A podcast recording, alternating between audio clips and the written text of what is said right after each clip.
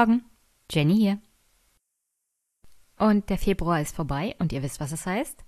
Ein herzliches Dank an mein Superpack.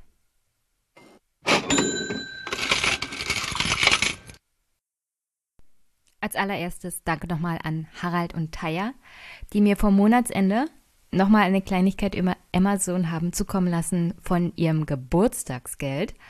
Und deswegen, ich werde mir mal eine richtig schöne Monologfolge aussuchen, die widme ich nur euch beiden.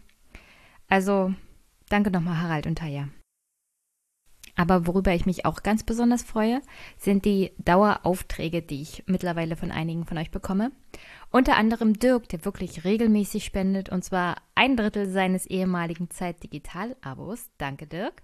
Adam, auch sehr regelmäßig, immer ein Euro und darüber freue ich mich auch jeden Monat. Genauso über Roberts Spende und Kolja. Kolja spendet mir mittlerweile sehr regelmäßig meine Lieblingszahl, muss ich mittlerweile sagen. 6,66 Euro, die Teufelszahl. Danke, Kolja. Aber natürlich vergesse ich nicht Andreas, der mir auch regelmäßig spendet, genauso wie Martin. Bernd und Steffen spenden mir regelmäßig 10 Euro. Danke. Ingmar und Frank. Carlotta hat dieses Jahr von vorne angefangen und ist auch bei einer Schnapszahl. Danke, Carlotta. Ein besonderer Dank geht auch an Frank, der auch Hörer der ersten Stunde ist und auch einer der ersten war, der überhaupt eine kleine Spende zukommen hat lassen. Und ich bin auch immer dankbar über deinen Input, Carsten. Dankeschön. Und last but not least Florian und André. André ist einer meiner neueren Dauerspender. Danke, ich freue mich wirklich über die 20 Euro, die ich jetzt monatlich von dir bekomme. Und die Podcasts, die ich mache, die kann ich auch nur machen dank eurer Unterstützung. Die nächsten beiden sind zum Beispiel die Eindrücke, die ich bei den Landesparteitagen der Liberalen, der FDP und der Grünen gesammelt habe. Und danach gibt es, so ist jedenfalls die Planung, jede Menge Monologe wieder und hauptsächlich auch zum Thema Grundsteuerreform. Nicht nur Monologe, ich habe mir auch den einen oder anderen Gesprächspartner dazu geholt, aber das ist auf alle Fälle das, was ich demnächst aufgreifen will. Die Grundsteuerreform, die Bodensteuerreform, Flächenreform, wertunabhängige, wertabhängige Modelle, die Geschichte von Grundsteuer bzw. Bewertungsgesetzen und alles drumherum. Und also wenn man sich näher damit beschäftigt, ist es fast lustig, wie wenig also wirklich dieses Thema überhaupt politisch aufgegriffen wird, selbst von den Grünen, und wie wichtig es eigentlich ist im Großen und Ganzen, was das Thema Umwelt angeht, was das Thema Mietpreise angeht, was das Thema angeht, wie wir in einer Gesellschaft auch sozial ausgeglichen leben wollen. Und wie wir zum Beispiel dafür sorgen können, dass Leben auf Grund und Boden überhaupt auch bezahlbar bleibt für die breite Gesellschaft. Und ja, deswegen März, Anfang April wird viel in, unter diesem Thema stehen, Grundsteuerreform und was uns da erwartet und was uns da leider nicht erwartet, weil wieder mal eine Chance verpasst wird, hier politisch grundsätzlich was zum Positiven zu verändern. Aber wer weiß, bleiben wir positiv. Olaf Schäuble hat ja noch die Chance, dass da was Vernünftiges bei rauskommt. Aber um das abzuschließen, herzlichen Dank nochmal an alle im Superpack und für die Unterstützung. Und ihr wisst ja, die Idee ist ein bisschen aus dem Amerikanischen geklaut. Und dieser Superpack ist vor allem für kleine Spender, nicht die großen Unternehmen und nicht die Werbung. Diese Woche habe ich keine Kommentare und ich will auch nicht allzu lange mich mit dem Wochenrückblick aufhalten, weil ich wirklich die feste Vorgabe mir selbst gebe, dass der Podcast nicht mehr allzu lange über eine Stunde geht. Und die Mitschnitte, die ich auf dem FDP-Parteitag mitgebracht habe, sind doch relativ lang mittlerweile. Und deswegen nur ein, zwei interessante Sachen, auf die wir vielleicht die nächsten Wochen mal achten müssten. Unter anderem wird ja gewählt, nicht nur in Europa, Nicht nur in Spanien wird ein neues Parlament gewählt, nicht nur die Europawahl und die Kommunalwahlen finden bei uns statt. In Israel wird im April gewählt. Und interessant ist, der israelische Regierungschef Netanyahu ist momentan angeklagt worden von der Generalstaatsanwaltschaft, unter anderem wegen Bestechlichkeit, Veruntreuung und Betrug. Die Opposition fordert natürlich Netanyahus Rücktritt, zu Recht, wie ich finde, aber sie sollten ihn vor allem fordern aufgrund seiner wirklich rechtsradikalen Politik. Aber wenn ein Politiker wegen seiner Bestechlichkeit und seiner generellen Korruptheit zurücktreten muss, ist das ja auch ein gutes Zeichen.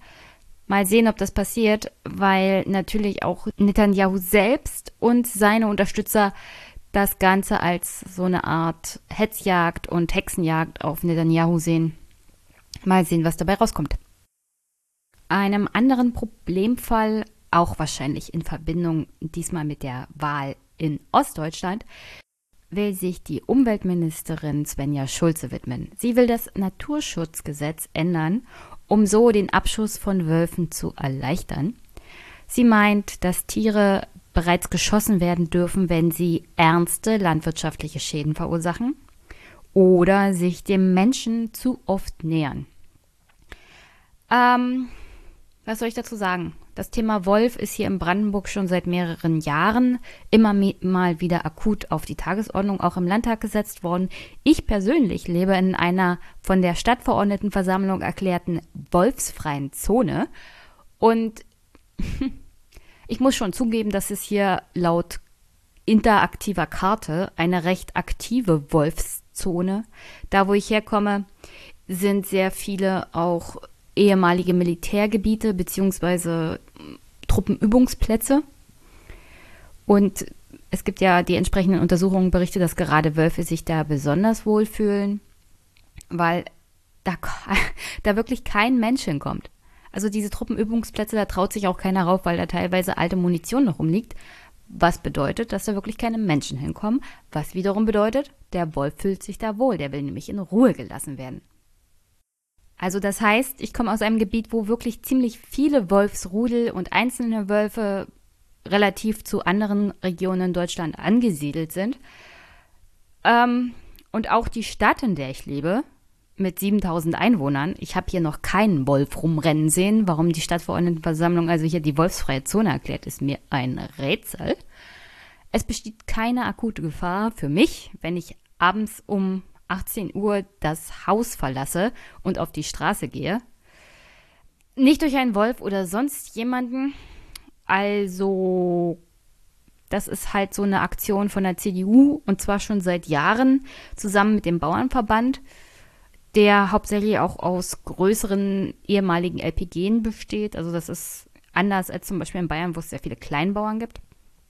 Aber ja, die Lobbyarbeit hier wirkt.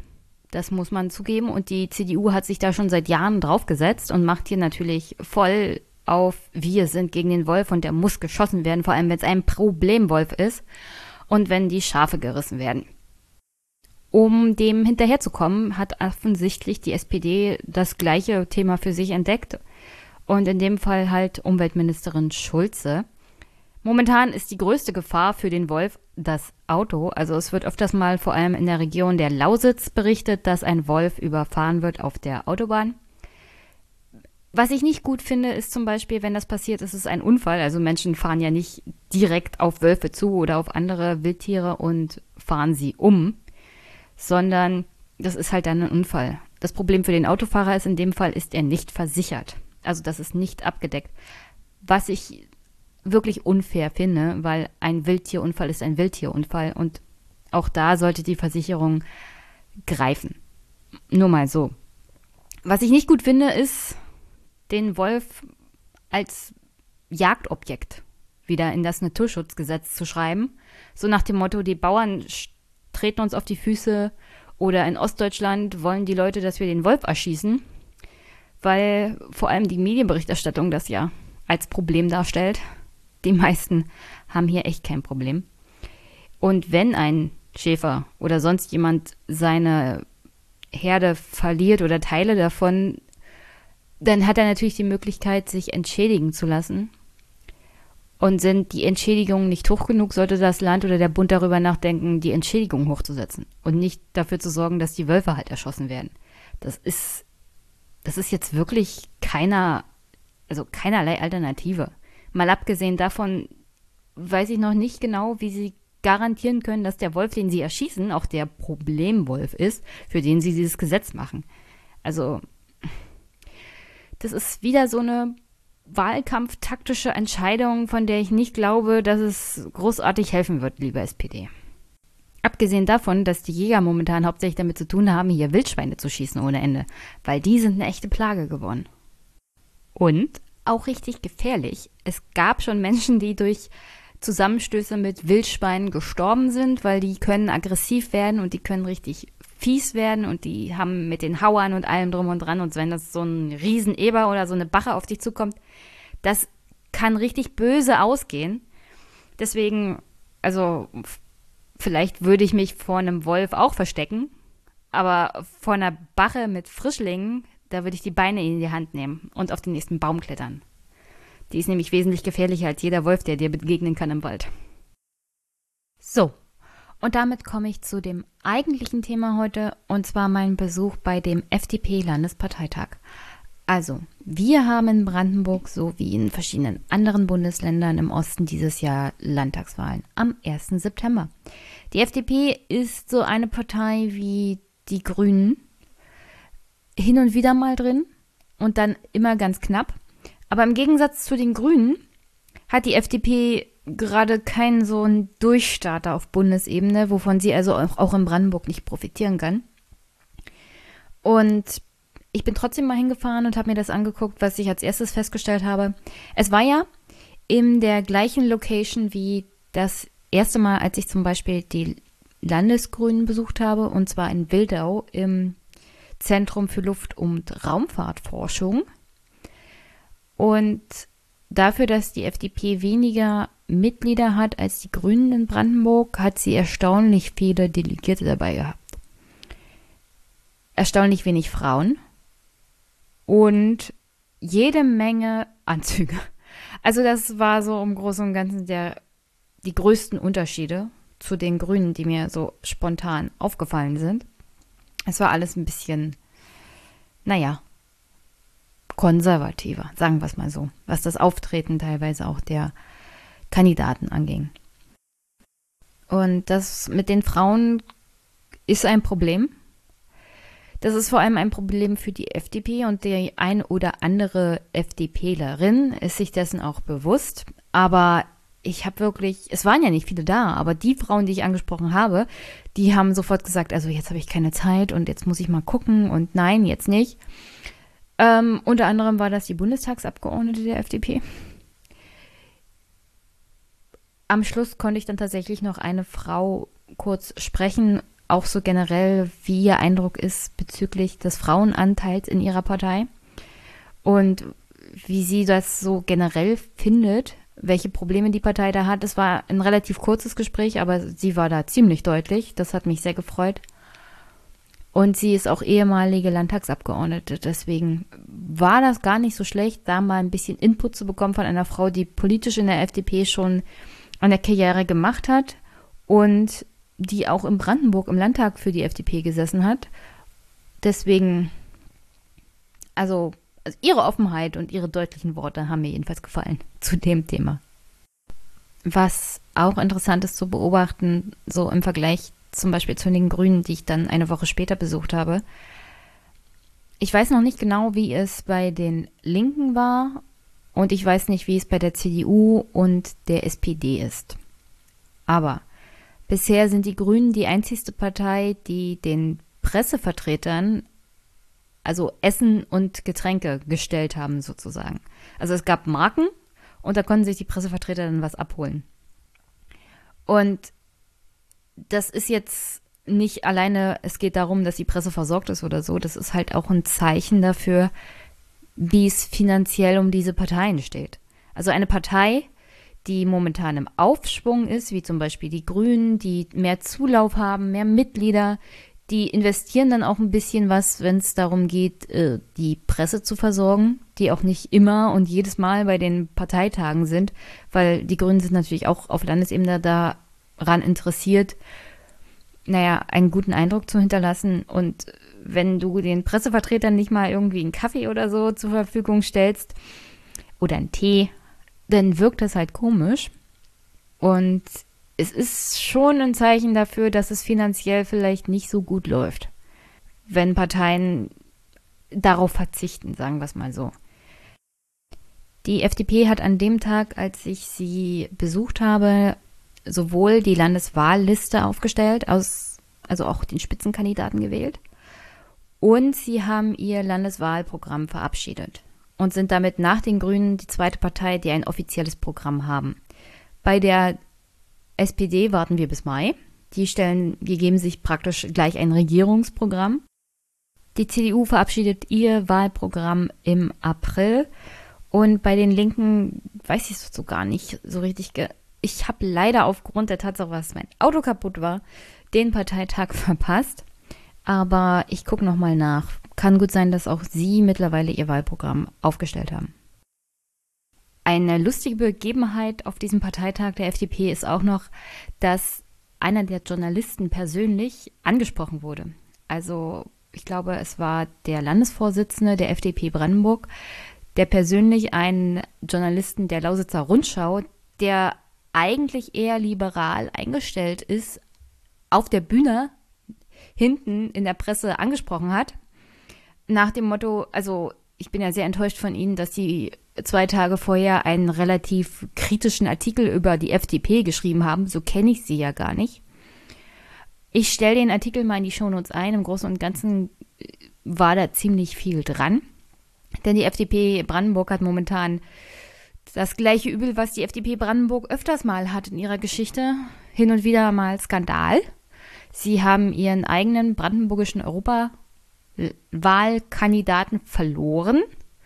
Also er stritt nicht mehr für die FDP als Spitzenkandidat an.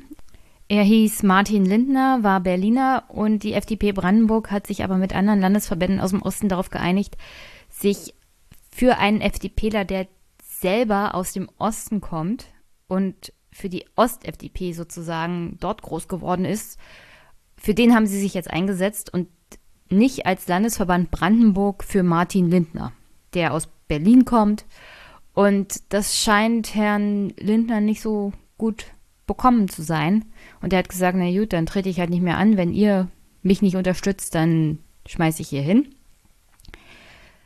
Und vor diesem Hintergrund hat ein Reporter der Lausitzer Rundschau halt einen sehr kritischen Artikel auch geschrieben, dass die FDP sich halt selbst auf den Füßen steht und dass sie kampagnenunfähig ist und alles sowas es war halt ein Meinungsbeitrag in der Lausitzer Rundschau und ja, es war seltsam, wie das auf dem Parteitag halt angesprochen wurde. Also so wirklich, wir sind sehr enttäuscht von Ihnen. Wie konnten Sie das nur machen?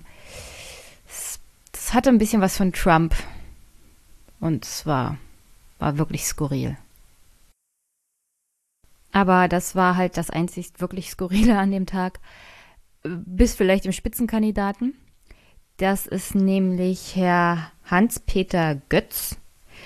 Der war das letzte Mal schon Fraktionsvorsitzender in der FDP-Landtagsfraktion in Brandenburg und musste nach wenigen Monaten zurücktreten aufgrund eines mittelschweren Skandals, weil er persönlich unter anderem auch Mitglied bei der SED war. Auch intern gab es Streitereien. Also Brandenburg ist eine dieser Länder für Parteien kein sehr angenehmes Pflaster für Parteien. Auch die CDU ist hier eher bekannt für Streitereien, Schlangengrube. Bei der FDP, wie gesagt, lief es auch in den letzten Jahren nicht besonders gut.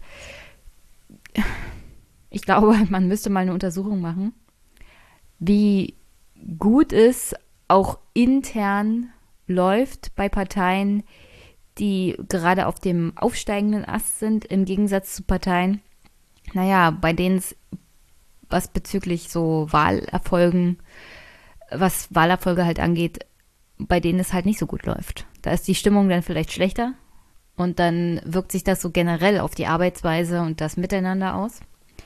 Ich glaube, da gibt es Soziologen, die sich besser auskennen. Aber ja, das ist die CDU Brandenburg und die FDP Brandenburg halt auch in den letzten Jahren. Aber die CDU reißt sich momentan ein bisschen zusammen, weil sie hat Aussichten, in die nächste Regierung zu kommen. Und wie die FDP das jetzt macht, mal sehen. Momentan stehen sie so circa bei 5% in den Umfragen, die rauskommen. Damit haben sie eine gute Chance, wieder in den Landtag einzuziehen. Was jetzt eigentlich aber auch für die Regierungsbildung so generell schlecht wäre, weil mehr Parteien heißt mehr Probleme bei der Regierungsbildung. Aber die heiße Wahlkampfphase geht ja erst los. Mal sehen. Auf alle Fälle hört ihr hier als allererstes die Bewerbungsrede von Herrn Götz. Die ist circa 15 Minuten lang und danach das Gespräch, das ich mit ihm geführt habe. Und im Anschluss dann die anderen Gespräche, unter anderem mit dem Spitzenkandidaten der FDP für die Europawahl, jedenfalls der FDP-Ostverbände. Mit einem sehr jungen FDPler, dem Juli-Vorsitzenden, also dem Vorsitzenden der jungen Liberalen hier in Brandenburg, der es auf Listenplatz 4 geschafft hat. Mm, also wie gesagt, laut den Umfragen ist Listenplatz 4 auch aussichtsreich bezüglich des Einzugs in den Landtag. Und dann zum Schluss halt die einzigste Frau, mit der ich an dem Tag reden konnte, eine ehemalige Landtagsabgeordnete, die sich mal zum Thema FDPlerinnen und Frauen in der FDP äußert. Und sonst zum Abschluss wünsche ich euch natürlich eine wunder wunderschöne Woche. Hinterlasst mir Kommentare oder schickt sie mir am besten in Audioform auf meine E-Mail-Adresse. Ich schaffe es vielleicht irgendwann dieses Jahr noch WhatsApp einzurichten. Und Vielleicht sehe ich ja den einen oder anderen bei der Subscribe 10 in Köln. Ich werde auf alle Fälle da sein. Leider habe ich es nicht geschafft, einen Talk oder sowas einzureichen. Aber muss man ja auch nicht. Man kann ja auch die ganze Umgebung mal auf sich einwirken lassen, interessante Gespräche und Talks und Workshops besuchen. Und ich werde versuchen, den einen oder anderen Eindruck auch von den Profi-Podcastern einzusammeln drückt mir die Daumen. Das Aufnahmegerät habe ich auf alle Fälle immer dabei und immer am Anschlag und immer ready. Ich wünsche euch sonst viel Spaß diese Woche, viel Spaß beim Hören. Und ja, schickt mir Rückmeldung. Feedback ist immer herzlich willkommen. Genauso wie jegliche Unterstützung. Ob es eine nette Bewertung bei iTunes ist oder eine kleine Spende, ganz egal. Ich freue mich über alles. Also, bis dann.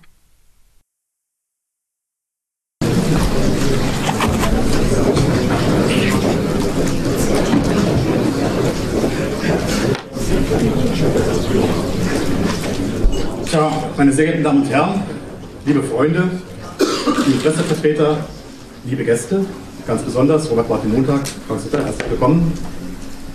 Freiheit ist ein Lebensgefühl. Wenn ich hier im Raum fragen würde, was jeder Einzelne darunter versteht, dann bekomme ich 200 verschiedene Antworten. Oder wenn ich die Pressevertreter dazu frage, bekomme ich auch von ihnen verschiedene Antworten, was sie persönlich unter Freiheit verstehen, was für sie Freiheit ausmacht. Wenn man abstrahiert und überlegt, was denn die Gründe dahinter sind, dann ist es eben ganz oft so, dass es die Möglichkeit ist, sein Leben selbst zu gestalten. Das möchten wir alle. Dafür stehen wir hier, dafür treten wir an. Heute bei der Landtagswahl, bei anderen Wahlen auch. In wenigen Monaten ist es 30 Jahre her, dass die Mauer gefallen ist. Ich persönlich habe die erste Hälfte meines Lebens in der DDR verbracht, die zweite Hälfte danach. Kommt ziemlich genau hin. In jungen Jahren habe ich sogar Sozialismus mal für eine gute Idee gehalten. Ich weiß, dass das Quatsch war. Bitte auch um Entschuldigung dafür. Aber heute ist eben klar, Sozialismus endet entweder sehr schnell oder führt kurzfristig immer zur Mauer und Stacheldraht. Und was mich angeht, kann ich nur sagen, mir ist meine persönliche Freiheit inzwischen sehr lieb geworden. Und natürlich stehen wir vor der Frage, ob es nicht anders zur Sorge gibt, was denn aus unserer aller persönlicher Freiheit wird, wie es denn weitergeht in unserem Land. Gibt es aktuelle Entwicklungen, die Grund zur Sorge machen? Und ich finde leider ja. Politisch gibt es Probleme in der Verwirklichung der Wahrung unserer Freiheit. Im Landtag in Brandenburg erleben wir gegenwärtig eine unheilige Allianz der VerfassungsbrecherInnen. Man muss es, glaube ich, so sagen. Und Ich kann darauf hinweisen, wenn eine Fraktion den Parlamentarischen Beratungsdienst fragt, wir haben einen Gesetzentwurf für eine Frauenquote, was haltet ihr davon? Und der Parlamentarische Beratungsdienst sagt, das ist ein klarer Verfassungsbruch. Und man das dann ignoriert und es trotzdem durchzieht, dann ist das Anlass zur Sorge um unsere freiheitlich-demokratische Grundordnung.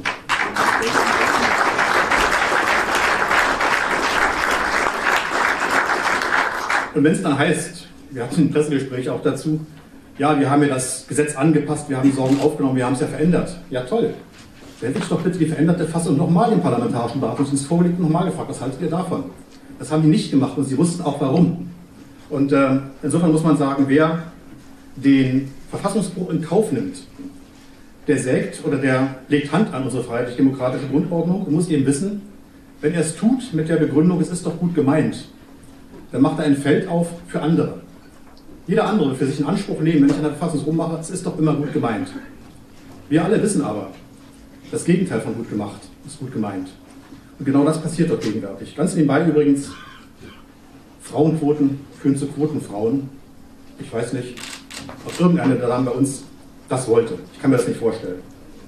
Ich mag meine Freiheit und das Grundgesetz, das sie garantiert. Deswegen sage ich es hier und bei jeder anderen Gelegenheit auch. Mit dem Grundgesetz spielt man nicht. Und mit der Brandenburger Landesverfassung spielt man auch nicht. Und wir als Freie Demokraten, wir werden das ändern. Und natürlich gibt es auch wirtschaftlich Anlass zur Sorge. Wenn man die Entwicklung sieht, die wir gegenwärtig haben, in allen Bereichen, da hat man so ein bisschen den Eindruck, wir sägen an dem Ast, auf dem wir sitzen. Noch nie mit Umweltgründen, warum auch immer. Tatsächlich war unsere Umwelt noch nie so sauber, wie sie heute ist. Ich habe 1983 bis 1987 in Halle studiert. Ich weiß, wovon ich rede, was schmutzige Umwelt angeht. Also wer mal war in der Zeit. Man hat gerochen, woher der Wind wehte. Nicht? Also Franz Sitter, also klar, wer was das besser. Ich war auch ein paar Jahre da. Das ist heute völlig anders. Ich bin gelegentlich mal wieder da, wenn sich so Alumni-Treffen ergeben irgendwie.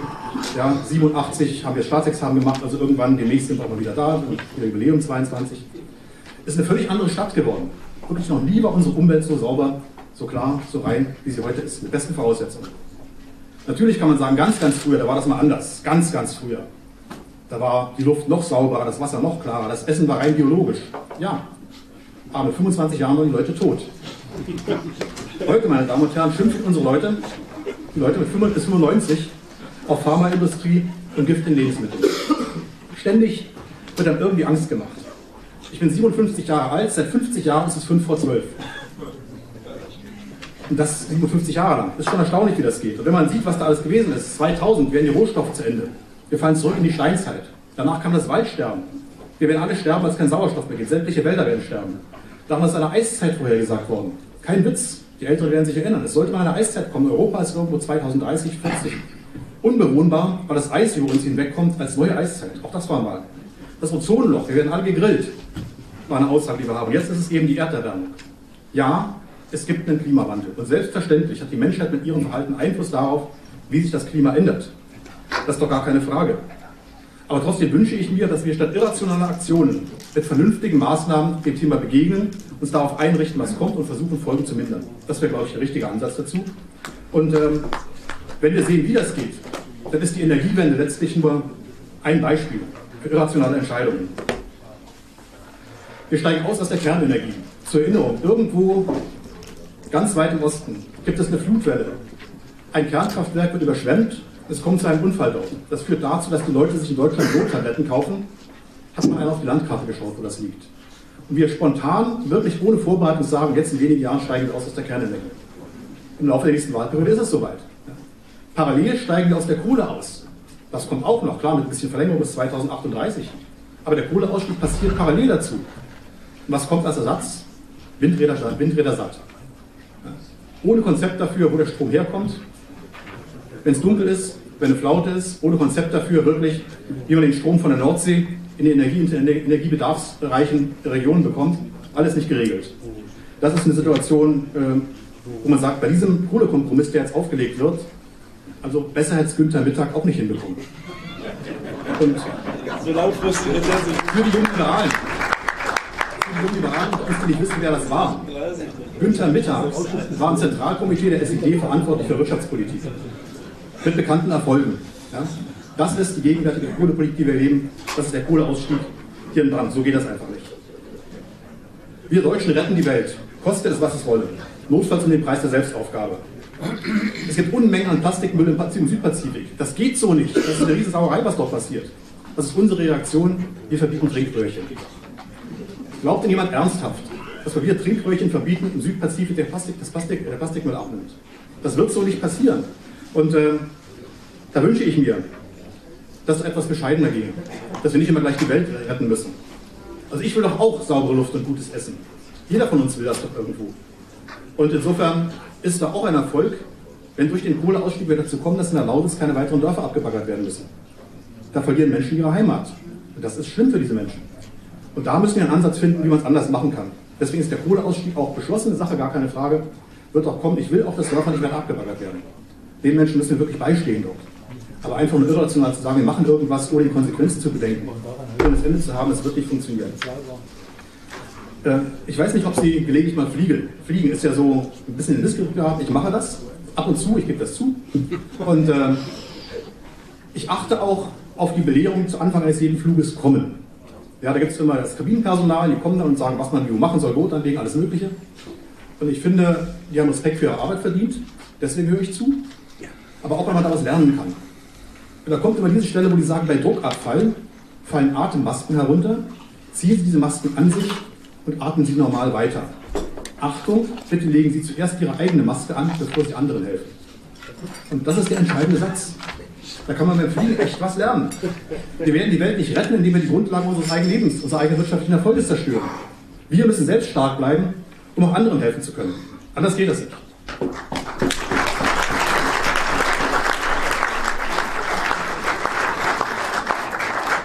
Meine lieben Freunde, es gibt Umfragen, die uns Hoffnung machen. Rot-Rot wird im Herbst abgewählt werden. Die Koalition aus Not und Elend. Ich habe bei verschiedenen Gelegenheiten schon gesagt, Sie können sich entscheiden, wer Not ist und wer Elend. Sie haben immer recht. Und die haben wirklich viel versaut. Wenn man sich anschaut, was nur die letzten Jahre gewesen ist, die Kommunalreform ist hier vorhin schon angesprochen worden. Meine Güte, das größte Projekt dieser rot-roten Koalition in fünf Jahren war die Kommunalreform. Und wie erbärmlich ist diese Reform gescheitert. Ich müsste eigentlich was zum BER sagen. Ich weiß, es kann keiner mehr hören. Bitte nicht. Aber ja, ich mache es ich weiß bitte nicht, ich mache trotzdem ganz, ganz kurz. Jeden Tag verlieren wir, je nachdem, wie man rechnet, eine halbe Million bis eine Million Euro. Tag für Tag eine Million Euro. Einfach so weg.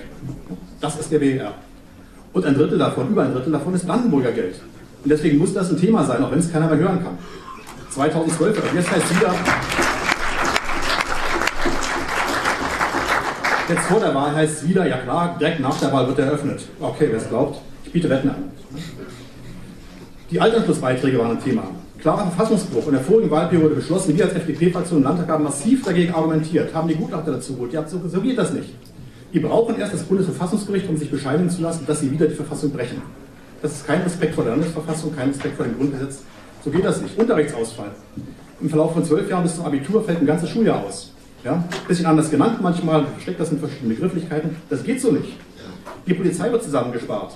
Wir haben eine vernachlässigte Infrastruktur, analog wie digital. Das Polizeigesetz wird gebracht als Entwurf, gespickt mit Verfassungsbrüchen wiederum hier in Brandenburg.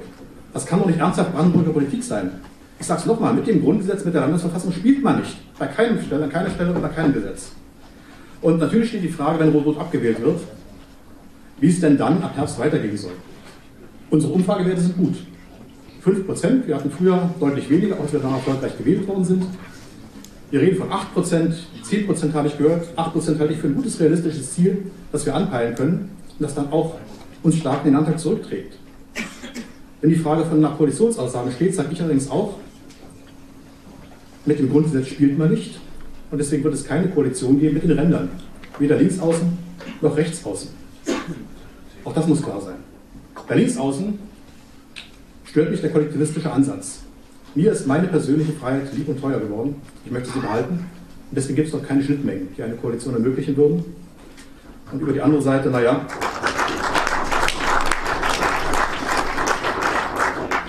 Man müsste erstmal ein Konzept sehen auf der anderen Seite, um sich mit irgendetwas auseinandersetzen zu können. Also auch insofern, wie soll das funktionieren? Erschließen wir die 8%. Und äh, es ist ja ein gefühltes Wort. Ich, ich bringe es trotzdem, ich bin gefragt worden, willst du das ernsthaft sagen? Doch, ich will. Ähm, wir wissen ja, wir Freien Demokraten, wenn wir gefragt werden, wie stellt ihr euch das so vor? Wir halten es für besser, nicht zu regieren, als falsch zu regieren. Jeder wird sich erinnern, Jeder in der Bundesrepublik kennt sie, der zweite kann es nachsprechen. Noch besser allerdings ist es, gut zu regieren. Und das wollen wir tun. Und wenn uns das gelingt, ist es in Ordnung, dann sind wir gerne dabei. Wenn das nicht gelingt, erschließen wir unsere 8% plus X und machen eine muntere und sehr lebendige Oppositionspolitik, um den anderen Spiegel vorzuhalten, was so alles nicht geht. Warum man der FDP wählen soll. Uns ist der Einzelne wichtig. Seine Freiheit, seine Ambitionen, seine Leistung. Ich selbst bin Anwalt seit 1990 in eigener Kanzlei, also Kleinunternehmer, wenn man so will. Ja? Und äh, wenn man so rumfragt, was denn so die Menschen sich vorstellen, dann hat sich seit 100 Jahren wenig geändert. Kurt Tucholsky hat vor 100 Jahren festgestellt, das deutsche Ideal sei es, hinter einem Schalter zu sitzen und das deutsche Schicksal vor einem Schalter zu stehen. Das muss doch anders gehen. Ich meine, bei uns sowieso ist das ja klar. Ja? Aber es muss doch anders gehen, dass man wieder eine Gründerkultur schafft, dass man einen Wertewandel erzeugt, dass der Unternehmer wieder etwas wert ist und man schätzt, was er Arbeit leistet. Von ihm leben wir alle. Man muss erst wirtschaftlichen Erfolg haben, um sich danach Soziales leisten zu können. Das vergessen alle anderen. Wir sind die Einzigen, die darauf hinweisen. Auch die CDU ist da eine weitere sozialdemokratische Partei, wie Frau Kamp-Karrenbauer vorher festgestellt hat. Ja, wer es gesehen hat. Also, wer bringt das, wenn nicht wir? Ich werde vom Unternehmen gelegentlich gefragt, was wir denn so für sie tun wollen. Und mein erster Ansatz ist immer, liebe Kolleginnen, liebe Kollegen, kleine Unternehmer, größere Unternehmer, ganz egal. Mein erster Punkt ist, ich werde euch mit ganzer Kraft in Ruhe lassen. Und viele können das nachvollziehen, die wollen ihre Entscheidung selbst treffen setze ich als Anwalt, ich bin Bürokratie gewöhnt, ich brauche immer mehr Zeit für Bürokratie, ich muss Mindestlöhne nachweisen, selbstverständlich verdienen meine Damen im Vorzimmer mehr. Ich muss es aber nachweisen, ich muss es belegen. Ich muss theoretisch jedes Mandatsgespräch um eine Viertelstunde verlängern, um die Mandanten auf die DSGVO hinzuweisen. Und alle folgen hier dran. Das ist doch völlig irre, was da an Arbeitszeit, was da an Kapazitäten verloren geht. Nee, ich möchte, dass die Unternehmer selbst entscheiden können, dass jeder selbst entscheiden kann, wie er seinen Laden führt, sein Unternehmen führt, wie er sein Leben gestaltet. Da wollen wir hin. 2009 haben Sie mir schon mal eine Spitzenkandidatur anvertraut. Damals wurden es 7,2 Prozent. Das beste Ergebnis, das wir jemals hatten. Danach war es schwierig. Für die Bundespartei, auch bei uns im Landesverband. Auch da erinnern sich einige. Ich hoffe sehr, dass wir daraus gelernt haben, dass es uns nicht hilft, wenn jemand seine persönlichen Ambitionen über die Gesamtheit stellt, über das Land, über die Partei, über den Erfolg von Fraktion und Partei. Und ich glaube, dass wir heute bei allen Kandidaten, die ich, von denen ich weiß, dass sie kandidieren werden, wirklich gute Listen zusammenbekommen werden, die uns gut in den Landtag hineinträgt und dort auch eine gute Arbeit leisten wird. Meine lieben Freunde, gegen alle Untergangsszenarien, die wir von allen anderen hören. Ich bin überzeugt davon, das Beste kommt noch. Und es liegt an jedem Einzelnen von uns, was wir daraus machen. Es ist eben schon gesagt worden, wer seine Heimat liebt, der macht sie besser. Das möchte ich tun. Hier und heute, in den nächsten Monaten im Wahlkampf, zur Kommunalwahl, zur Europawahl. Und erst recht natürlich bis zum 1. September zur Landtagswahl und noch viel mehr in der Zeit danach mit einer neuen starken Fraktion im Landtag in Brandenburg. Das möchte ich tun hier mit euch zusammen, mit vielen Menschen in Brandenburg. Wenn wir 8% erreichen wollen, wir werden 100.000 Stimmen brauchen dafür. Das heißt, jeder von 200 Delegierten bringt 500 Leute mit. Das ist die Aufgabe, die wir alle haben. Ich vielleicht ein bisschen mehr, aber andere eben auch in gleicher Weise. Und dann packen wir das auch. Wir sind im Wahlkampf und danach im Landtag. Meine lieben Freunde, machen wir Brandenburg zum Land der Chance. Herzlichen Dank.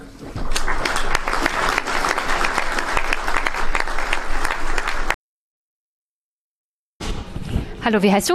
Hans-Peter Götz. Du bist ja neuer Spitzenkandidat der FDP Brandenburg. Herzlichen Glückwunsch. Herzlichen Dank.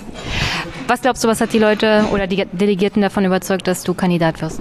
Na, zunächst bin ich schon eine ganze Weile dabei und weiß, wie es läuft im Grunde. Ich war schon mal im Landtag, bin lange kommunalpolitisch aktiv in der Stadt von Rosamund Teltow im Kreistag Potsdam Mittelmark. Mache ganz viel Basisarbeit und lass mich nicht erschrecken, wenn es mal schwierig wird. Insofern glaube ich, dass ich die Erfahrung mitbringe und gleichzeitig die Perspektive, erfolgreich für den Landtag einzuziehen. Es hat überzeugt, das freut mich sehr. Du warst ja ehemals SED-Mitglied. Glaubst du, dass es dieses Mal wieder da Probleme geben wird? Also ich war das bis zur Wende irgendwann, das ist richtig. Ich habe ja auch in meiner Rede von gesagt, ich habe Sozialismus mal für eine gute Idee gehalten. War Quatsch. Ne, es, es, war so ein großer Irrtum, den ich dort hatte. Sozialismus führt immer zum Mauern, Stacheldraht oder endet sehr schnell. Das weiß ich heute besser. Heute ist meine Freiheit mal lieb und teuer. Und das haben meine Parteifreunde mir, glaube ich, abgenommen. Und das hat 2009 keine große Rolle gespielt. Im Gegenteil, das ist die Erfahrung, dass man weiß, dass es anders sein kann. Und desto glaubwürdiger kann man, glaube ich, auch für Freiheit und Verantwortung eintreten wenn man auch die andere Erfahrung hat und sagt nein und auch die, die Gefahren erkennt, auch die Entwicklungen erkennt, die sich dann möglicherweise ergeben. Welche Themen willst du prioritär behandeln im Wahlkampf? Als zunächst ist mir das Wichtigste eigentlich, mal pauschal gesprochen, dass jeder Einzelne selbst entscheiden kann, was wichtig für ihn ist. Ich möchte, dass die Menschen ihr Leben so leben können, wie sie selbst das wollen, möglichst frei von Bevormundung, von Gängelei. Wir es immer mehr erleben, dass Leuten immer mehr gesagt wird, wie sie sich verhalten sollen, das will ich nicht. Ich will mehr eine Entscheidung selbst treffen, jeder andere will das auch. Das klingt bei Bürgerrechten manchmal sehr links, ist es gar nicht. Einfach liberal eine freiheitliche Einstellung, Leute selbst entscheiden. In der Wirtschaft klingt das konservativ, ist es auch nicht. Auch da soll der Unternehmer selbst am besten wissen, was sein Unternehmen braucht, was sein Laden braucht, wie er am besten vorankommt wie er seine Firma gestaltet. Da darf man auch nur dort reinreden, wo es zwingend notwendig ist und nicht bei allen Kleinigkeiten. Das ist also die Freiheit ist das große Thema, in dem wir alle stehen. Ansonsten betreibe ich auch seit 20 Jahren die Innenpolitik für den Landesverband hier in Brandenburg und haben wir wirklich viel zu tun. Das geht bei Migrationsfragen los. Wir haben den Entwurf eines Polizeigesetzes, der in Teilen verfassungswidrig ist. Wir haben eine krachend gescheiterte Kommunalreform. Der Reformbedarf ist ja trotzdem da. Der ist nur von dieser Landesregierung nicht erfüllt worden. Insofern sind es viele Themen. Wir haben bei Bildungspolitik, man sagt über zwölf Jahre, ein Jahr Schulausfall. Also im Grunde machen die Leute in elf Jahren ihr Abitur weil Ausfall heißt nicht immer Ausfall. Da sitzt da einer vorne und macht ganz was anderes. Aber faktisch ist es so. Und dann kann man nur staunen, was unsere Schüler noch auf die Reihe kriegen. Das muss alles besser werden. Ja. Da haben wir viel zu tun. Infrastrukturell haben wir also sowohl digital wie analog Riesenbaustellen hier im Land Brandenburg. Da ist unglaublich viel zu tun und da werden fünf Jahre gar nicht reichen. Aber wenn ich sehe, was die vergangenen fünf Jahre alles nicht passiert ist, dann ist es mit uns in jedem Falle besser. Ein konkretes wichtiges Thema ist jetzt der Kohleabbau bzw. Strukturwandel in der Lausitz.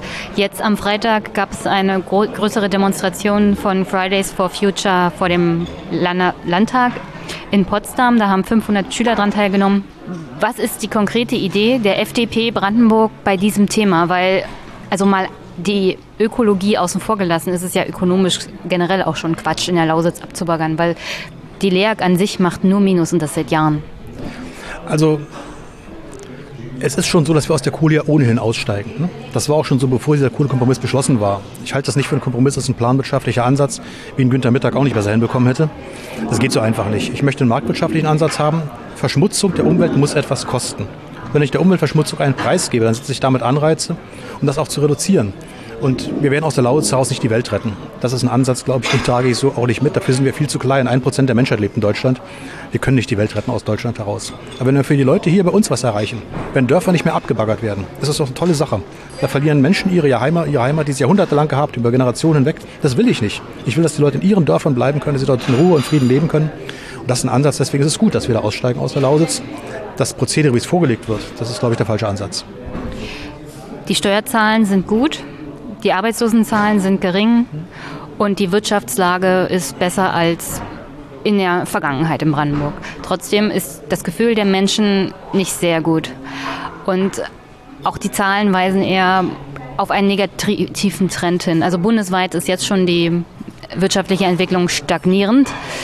Und das trifft ja vor allem auch dann so ostdeutsche Länder, wirtschaftlich eher schwache Länder und vor allem Brandenburg, in dem es praktisch keine mittelständischen Betriebe ist, gibt, ziemlich hart. Was würde die FDP machen, um vor allem auch den Mittelstand hier zu befördern, dass sich hier mehr mittelständische Unternehmen ansiedeln oder gegründet werden? Ich würde bestreiten, dass es in Brandenburg keinen Mittelstand gibt. Hm? Das sehe ich ich habe hab ein Bild davon, ich kann es gleich zeigen. Ja, ich, ich sehe das völlig anders. Weil Mittelstand sagt 100, 200, 300 Leute im Unternehmen. Was mittelständisch ist in Baden-Württemberg, ist bei uns völlig anders.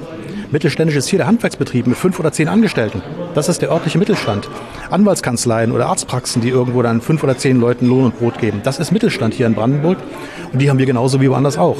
Die sind auch hier das Rückgrat der Wirtschaft. Wenn es erfolgreich läuft und die Landesregierung damit tollen Zahlen aufwahrt, ist das Verdienst genau dieser Unternehmen. Wir müssen eben erst erfolgreich wirtschaften, wir müssen erst in der Wirtschaft erfolgreich sein, um es dann auch Erfolg, um es auch Soziales leisten zu können.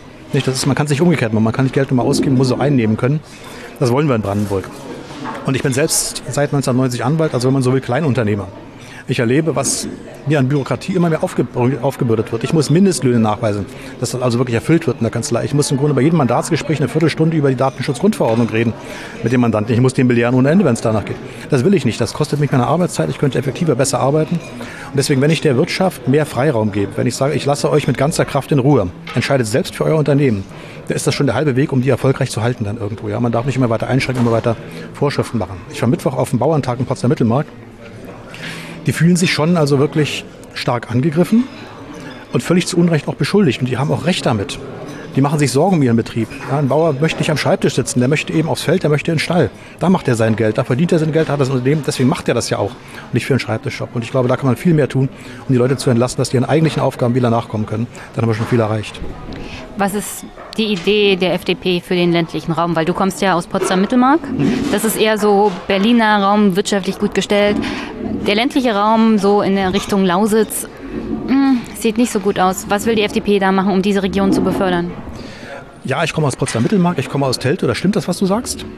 Aber zu Potsdam-Mittelmark gehört auch Bad Belzig, dazu gehört Treuenbrietzen, dazu gehört Wiesenburg. Das ist schon sehr ländlich. Das ist im Fleming, kurz vor Sachsen-Anhalt. Also wenn man den Leuten sagt, ihr seid irgendwie Speckgürtel oder Großstadtregion, das sehen die da völlig anders und auch zu Recht. Also Potsdam-Mittelmark ist der Spiegel des Landes, wenn man so will. Die Landkreise sind groß, das stimmt. Wir haben, wir haben alles größer als das Saarland. Ne? Brandenburg ist so groß wie Belgien, vergisst man auch öfter mal. Also ein Riesenland, das wir haben. Und da gibt es auch viel ländlichen Raum, das ist richtig. Und ähm, für mich ist das Entscheidende, wenn ich ländlichen Raum stützen will, halten will, dass ich Infrastruktur anbiete. Dass ich also nicht alles zumache, sondern überlege, wie ich gegen den Trend auch Infrastruktur offen halte. Wir erleben das, wenn die Regionalbahn verdichtet wird. Wenn also der Takt verkürzt wird auf eine halbe Stunde statt einer Stunde, dass sofort die Bodenpreise ansteigen. Das heißt, dass sofort der Anreiz dafür Leute hinzugehen irgendwo, wenn die eben sagen, ja, ich kann da jetzt hin. Wer im ländlichen Raum ist und sich frühmorgens in volle Züge reinquetschen muss, da stehen muss, zwischen Hunderten oder Tausenden anderen, überhaupt zwei Leute reinkommen kann, der hat keinen Spaß im ländlichen Raum. Da müssen wir besser werden. Also wir brauchen wirklich eine funktionierende Infrastruktur, die wirklich die Leute, den Leuten die Gelegenheit gibt, auch in die Zentren hineinzukommen. Sehr schnell, sehr zügig. Die Entfernung ist ja nicht groß, wenn man in Brandenburg ist bis Berlin rein oder Potsdam rein. Und dann auch wieder zurückzukommen, auch nachts. Auch das gehört dazu. Dass man eben nicht abends im Theater ist irgendwo und sagt, zum zweiten Akt muss ich raus, sonst komme ich nicht mehr nach Hause. Ja? Wir brauchen Breitbandanschlüsse, also ein Breitbandangebot wirklich im ländlichen Raum. Als wir die Waldbrände hatten in Potsdam-Mittelmark voriges Jahr, da war die Feuerwehr in Treuenbrietzen beim Waldbrand mit einem Krattenmelder unterwegs. Das ist so irgendwie keiner 70er, 60er, 50er des vorigen Jahrhunderts, was da gelaufen ist. Das ist unvorstellbar. Ne?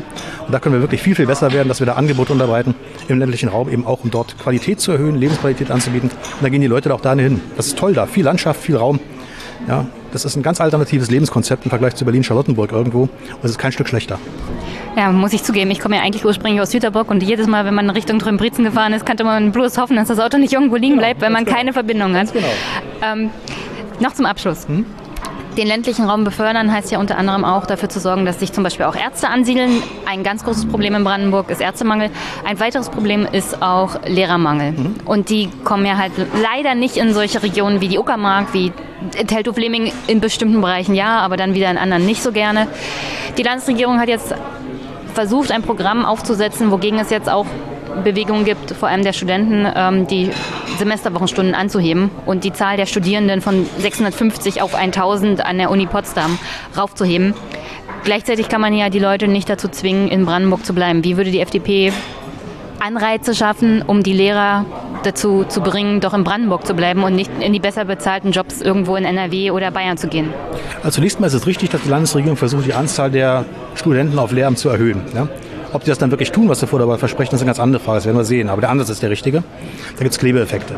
Und was meine Erfahrung ist, ich sehe es auch bei der Polizei zum Beispiel, dass es dann erfolgreich ist, wenn ich Leute ins Lehramt studieren lasse, die auch aus den Regionen kommen. Also wer aus der Prignitz kommt und dann in Brandenburg auf Lehramt studiert, bei dem ist es am wahrscheinlichsten, aus der Preis in die Prignitz zurückzugehen. Oder in die Uckermark oder Lausitz oder wohin auch immer. Das ist so ein Effekt, den wir haben müssen, wo wir wirklich sagen müssen, lasst doch die Leute dort in ihrem Land, die wollen auch zurück. Es gibt Rückkehrprogramme, es gibt die Versuche, ins Land zurückzukommen, wenn man auch wieder halbwegs angemessen verdient.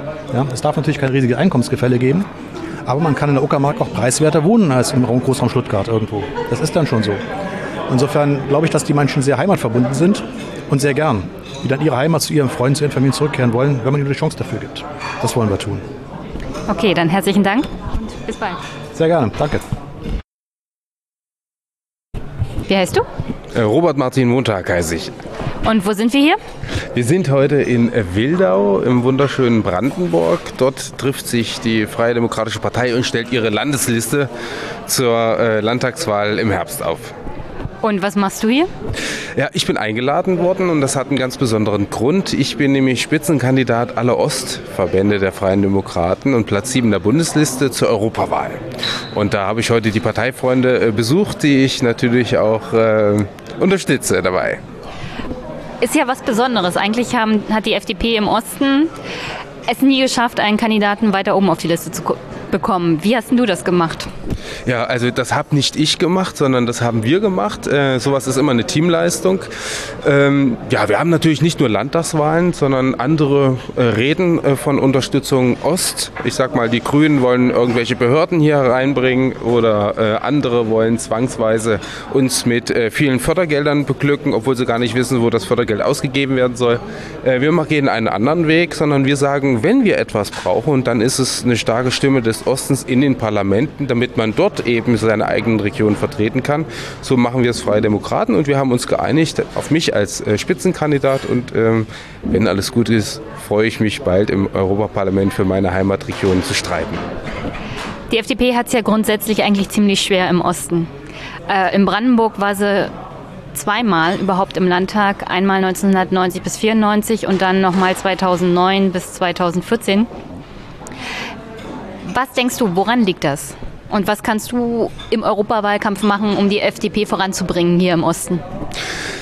Also Freie Demokraten äh, sind, ähm, ist ja keine Volkspartei. Das heißt, natürlich ist es so, dass wir immer wieder, das gilt aber für alle anderen auch, für unsere Überzeugung eintreten. Und ich glaube aber, wir haben vor allen Dingen und das lässt mich eben sehr zuversichtlich sein, dass diese Frage der Volatilität, mal drin, mal draußen, mal drin, mal draußen, ähm, schon fast der Vergangenheit angehört, ähm, dass man nämlich auch in einer Schwäche der, oder eine Phase der Schwäche sich besinnt, zu sich kommt, ein Stück neben sich tritt und sagt, wir haben jetzt so lange und so oft regiert.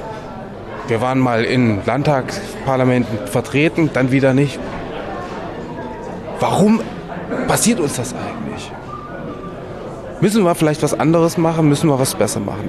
Und in den letzten vier Jahren, das habe ich auch selber äh, persönlich mitgestaltet, haben wir sehr viel aufgebaut. Wir haben sehr viel aufgebrochen. Wir sind keine Partei mehr, die in Hinterzimmer sitzt, sondern wir verstehen uns eher als politischer Arm einer liberalen Bürgerbewegung. Und Themen wie individuelle Freiheit, wie Chancen in Bildung und Aufstiegschancen einfach durch Teilhabe, ähm, das ist, glaube ich, ein Thema, das ist nicht auf eine klassische FDP-Klientel äh, beschränkt, wie man es vielleicht vor 10, 15 Jahren gedacht hat, sondern das betrifft jeden.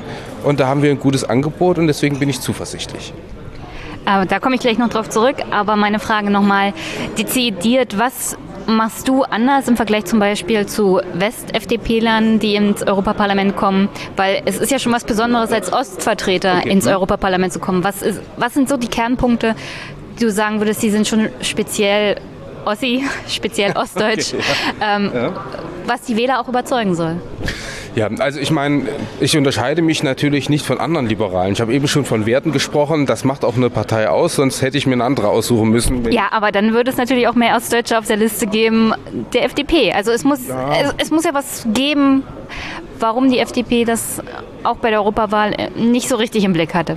Ähm, also wir haben das ja im Blick. Es war äh, im Vorhinein äh, ein Kollege aus Sachsen, der im Europaparlament saß äh, nun hat sich so ein bisschen an Arithmetik und einem Auswahlverfahren, was ganz transparent gewesen ist, äh, äh, ergeben, dass ich das machen darf. Und das ist natürlich ein riesen Vertrauensvorschuss, wenn sechs Landesverbände sagen, wir wollen gemeinsam dich, Robert, im Europaparlament sehen.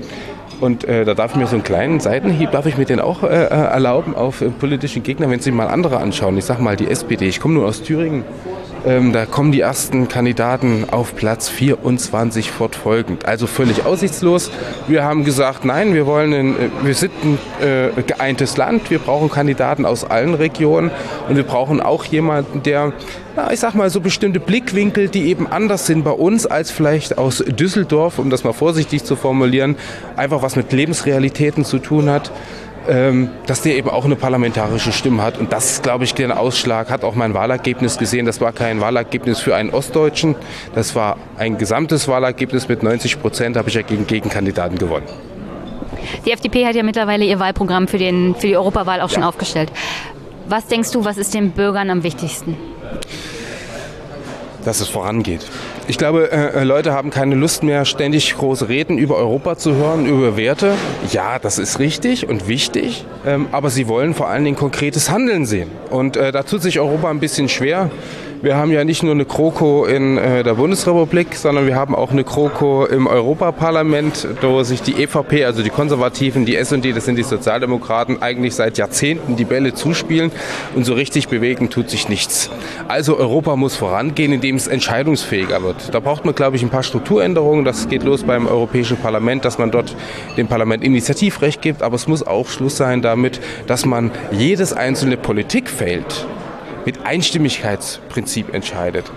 Ja, wenn, bevor sich 27, bald sind wir ja nur noch 27 Mitglieder, bevor man mit 27 Leuten sich auf eine Idee oder eine Umsetzungsmaßnahme geeinigt hat, kann es ziemlich lange dauern. Und ziemlich lange dauern heißt in unserer Welt, da kann es schon zu spät sein. Und da reicht ja ein Beispiel, man guckt zu Hause, wenn man sich mit seinem Freund, seiner Freundin auf einen Urlaubsort einigt zwischen äh, Bergen und zwischen äh, Meer. Schon das kann sehr schwierig sein.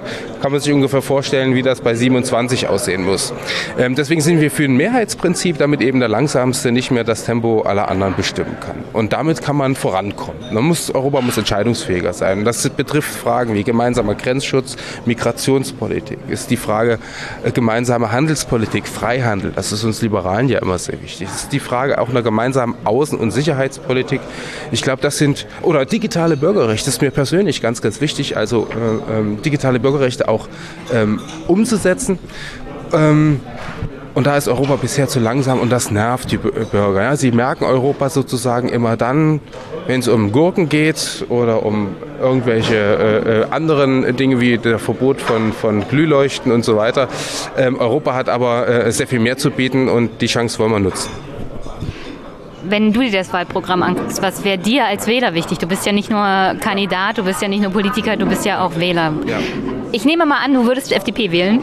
Äh, sehr wahrscheinlich, sehr wahrscheinlich. Was wäre dir am wichtigsten aus dem Wahlprogramm? Also für mich äh, ist es wichtig, sind zwei Dinge äh, von zentraler oder drei Dinge von zentraler Bedeutung. Das ist die Frage digitaler Bürgerrechte, weil ich glaube, wir haben natürlich ein engmaschiges Netz an, an Grundrechten, an Freiheitsrechten in der analogen Welt. Sowas muss sich aber auch in der digitalen Welt niederschlagen. Und da gibt es ja aktuell die Debatte um Uploadfilter und so weiter, dem ich äh, sehr, sehr kritisch äh, gegenüberstehe. Es gibt ja jetzt aktuell die Entscheidung zum Artikel 13. Was genau, würdest du dazu richtig. sagen? Genau, und das meine ich ja mit diesen Upload-Filtern.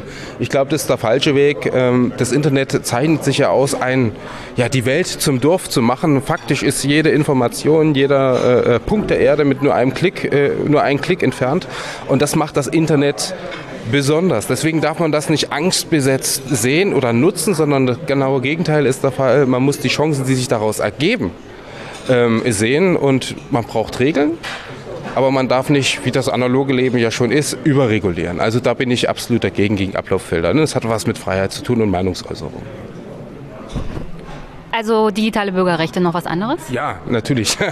Ähm, und zwar, ich will äh, Chancenräume schaffen. Wie schafft man, als Liberaler zumindest, denkt man sich das und fühlt es vor allen Dingen, wie schafft man Freiheitsrechte, indem ich nicht alles durchreguliere. Und schauen Sie sich mal an, wie viele Berichtspflichten aus Europa, die gern und gut gemeint sind, ähm, aber unsere kleinen und mittelständischen Unternehmen belasten. Das sind ja keine Facebooks, keine Daimlers und äh, keine VWs, sondern das ist der Handwerksmeister um die Ecke.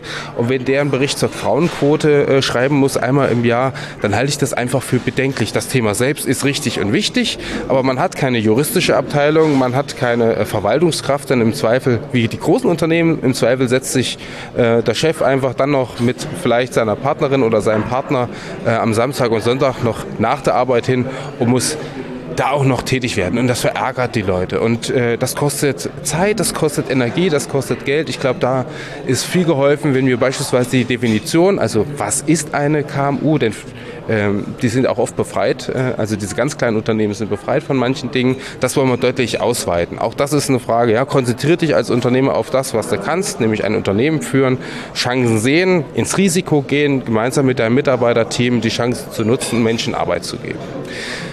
Und das äh, nächste ist für mich äh, eine eher werteorientierte Debatte. Ich äh, habe verschiedene Punkte im, äh, im Europawahlprogramm der Freien Demokraten auf Bundesebene auch eingebracht. Das ist zum Beispiel Stärkung der freien Berufe. Freiberuflichkeit, das hat sich, das gibt es nicht in jedem äh, äh, europäischen Land. Das hat sich bei uns so entwickelt, auch in ein, zwei anderen europäischen Ländern. Ähm, und ich glaube, das ist schon richtig, dass ein Ministerium beispielsweise nicht einem Arzt vorgibt, wie er zu praktizieren hat. Und ähm, Das geht natürlich dann mit bestimmten Berufsrechten überein, die aber durch beispielsweise Ärzte, Rechtsanwälte, Architekten, Ingenieure selbst festgelegt werden können. Da haben sie sozusagen ganz nah Expertise und Exekutive. Und äh, das halte ich für wichtig. Ich habe auch vorhin bei meiner Rede hier von Respekt vor der Andersartigkeit, vor der Vielfalt Europas gesprochen. Das gehört für mich dazu, dass man das nicht bei Fragen des Binnenmarktes jetzt kaputt macht. Das, was sich über viele, viele, ja, man kann schon fast sagen, über anderthalb Jahrhunderte entwickelt. Das Zweite ist, wie gehe ich in der EU ähm, oder in Europa, auch im, im Nachbarschaftsraum Europa mit äh, Krisen um. Ich glaube, da brauchen wir mehr ähm, Augenhöhe miteinander ähm, und vor allen Dingen ein Zugehen aufeinander. Das ist mir ganz persönlich wichtig.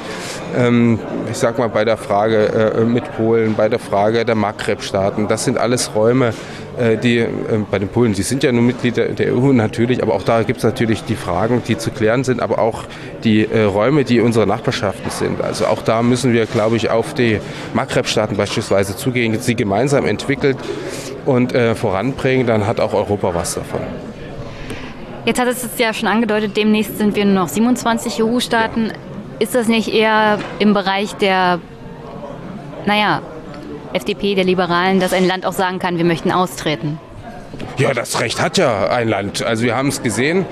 Ähm, ob das eine kluge Entscheidung ist der Briten, das mag ich nicht äh, äh, ähm, bewerten. Was ich bewerten kann, wie es zu dieser Kampagne gekommen ist, ähm, die rein innenpolitisch begründet war, ein Machtkampf äh, in der konservativen Partei und äh, wo man dann plötzlich vor dem Problem stand, gegen also hanebüchene Aussagen der Populisten wie ein Farage und so weiter von der UKIP ähm, ankämpfen zu müssen. Und leider Gottes haben die Menschen eben diesen äh, falschen Trojanern, diesen Apologeten des Untergangs mehr geglaubt als den Fakten. Das hat mich sehr erschreckt ähm, das Ergebnis hat mich sehr traurig gemacht und ähm, man sieht aber, wenn Populisten meinen, sie haben in einer komplexen Welt einfache Antworten, zeigen die Briten nämlich gerade, dass dem nicht so ist. Die wissen nämlich gar nicht, was sie machen sollen. Ähm, wie gesagt, wir sind, glaube ich, da trotzdem, auch wenn äh, wir uns scheiden, bleiben wir ja verbunden. Wir sind ja ein Kulturraum. Ähm, aber wir können natürlich jetzt nicht zulassen als äh, EU, dass es auch keine Unterschiede mehr macht. Bin ich dabei, bin ich nicht dabei? Nee, es muss schon äh, einen Unterschied machen, äh, Binnenmarkt und so weiter. Rosinenpickerei gegenüber Großbritannien ist vielleicht auch nicht das Richtige. Man könnte ja sagen, das war eine Entscheidung der Emotionalität gegenüber der Fakten. Ja. Und ja. Politik braucht auch immer Emotionen, weil man braucht eine emotionale Verbindung auch zu der Demokratie zum Beispiel und zu dem Land, in dem man lebt. Wie macht man das man, also wie kann man die positiven Emotionen auch gegenüber Europa zum Beispiel verstärken? Ja. Jetzt auch von deiner Seite als Wahlkämpfer. Ja.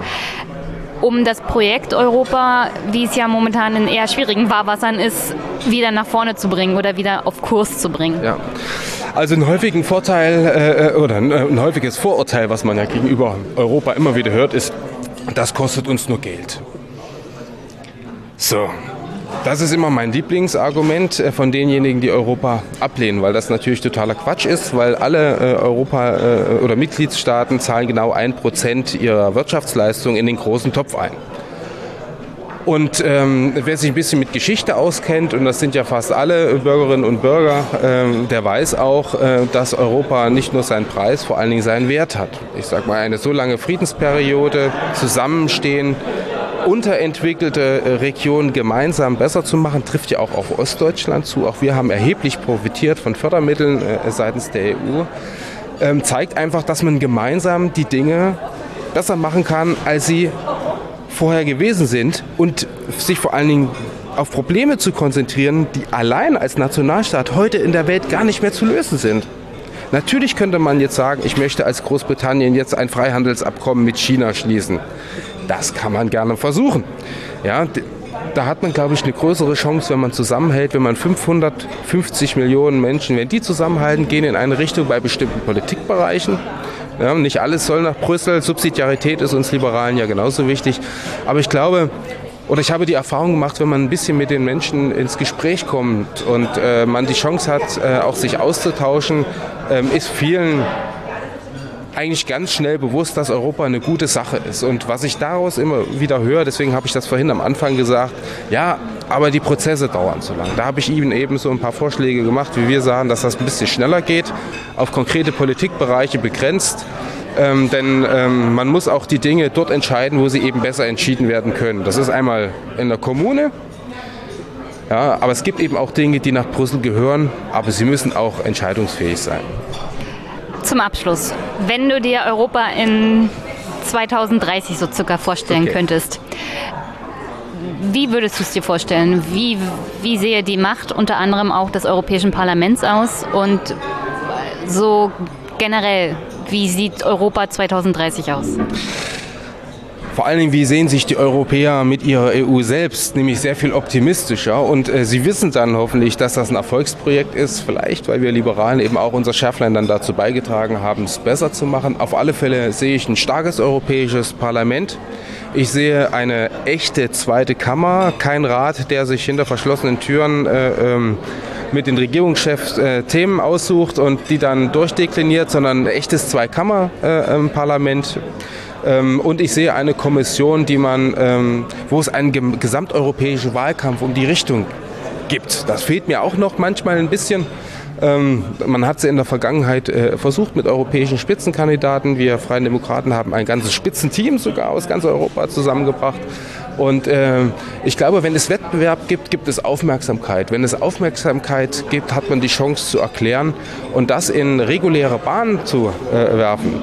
Hoffe ich mir, äh, oder zu bringen, hoffe ich einfach, dass 2030 überhaupt keiner mehr die Frage stellt, was wird nun Europa? Dann herzlichen Dank und bis bald. Vielen Dank, würde mich freuen. Hi, wie heißt du? Mein Name ist Matti Karstedt. Wie alt bist du? Ich bin 22 Jahre alt. Und trotzdem schon auf Listenplatz 4 der FDP Brandenburg?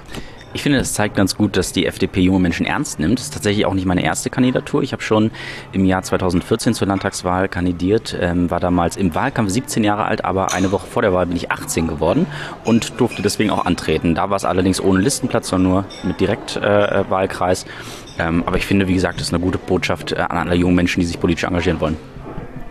Also befürwortest du zum Beispiel auch die Fridays for Future Demonstration? Jetzt in Potsdam gab es ja am Freitag eine. Ich finde grundsätzlich gut, dass sich ähm, Schülerinnen und Schüler politisch engagieren. Ich finde, das ähm, hat mal wieder gefehlt, dass es so eine große ähm, politische Jugendbewegung gibt.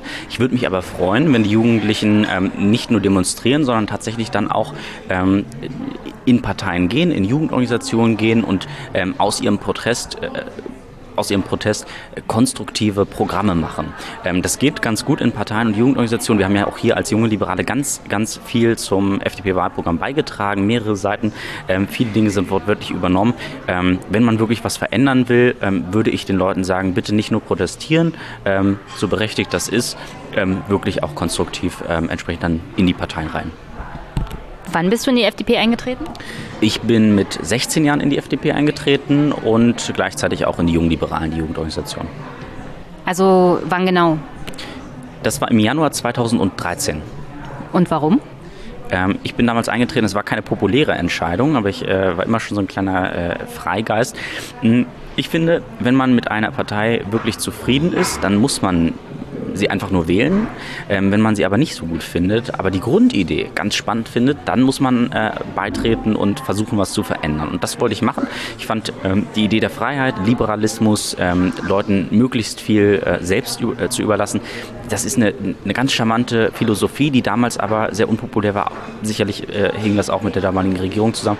Ähm, und ich wollte einfach äh, dieser Idee wieder ähm, ein bisschen Aufwind geben. Was macht denn die FDP, die Liberalen, wirklich aus? Weil 2009 bis 2013 war ja die Regierung CDU und FDP mit dem Versprechen, wir senken Steuern und dann wurden nur die Steuern für Hoteliers gesenkt. Also was denkst du, wofür sollte die FDP stehen? Für Wirtschaftsliberalität oder für Bürgerliberalität? Das ist eben immer das, das, das Schwierige ähm, bei Koalitionen. Ähm, wir haben sicherlich Fehler gemacht, aber diese Forderung ähm, finde ich ganz interessant mit der, mit der Hotelsteuer. Ähm, es kam ja in den Koalitionsvertrag als CSU-Forderung. Das Problem war dann, dass die FDP das äh, zuständige Ressort hatte. Und äh, es findet sich auch im Wahlprogramm der Linkspartei aus 2009. Aber das soll jetzt nicht Thema sein. Ähm, ich finde, dass die FDP ähm, nur dann Erfolg hat, wenn sie wirklich ganzheitlich den Liberalismus vertritt. Wir haben im ähm, politischen Spektrum auf der rechten Seite viele Parteien, die wirtschaftlich ähm, liberale Vorstellungen haben. Ich würde durchaus so weit gehen, äh, zu sagen, dass die CDU und gerade der Wirtschaftsflügel der CDU, ähm, der jetzt mit, mit Friedrich Merz sogar versucht hat, den Parteivorsitz zu stellen, durchaus wirtschaftsliberal ist, aber gesellschaftlich absolut konservativ. Ähm, auf der anderen Seite haben wir im linken politischen Spektrum äh, beispielsweise die Grünen die, und auch die Linken, die gesellschaftlich sehr progressiv, sehr liberal sind, aber dafür dann eben wirtschaftlich ähm, restriktiv ähm, und protektionistisch agieren. Und die FDP ist die einzige, die sowohl wirtschaftliche Freiheit als auch gesellschaftliche Freiheit verbindet. Und ich glaube, das ist der Weg, der uns zum Erfolg bringt. Wolltest du immer Landtagsabgeordneter werden, also Berufspolitiker oder was hast du dir früher vorgestellt? Und früher ist ja nicht mehr so nicht so lange weg. Äh, ja, äh, ganz und gar nicht. Äh, Berufspolitiker sein ist für mich abschreckend. Ich will auch nicht ähm, Dutzende Perioden dann dort im, im Landtag sitzen. Ich möchte da ähm, gezielt äh, ein paar Sachen angehen. Ähm, ich finde es auch wichtig, dass man selbstständig ist. Ich bin selbst auch ähm, ähm derzeit selbstständiger Webentwickler, ähm, habe also noch mein Standbein.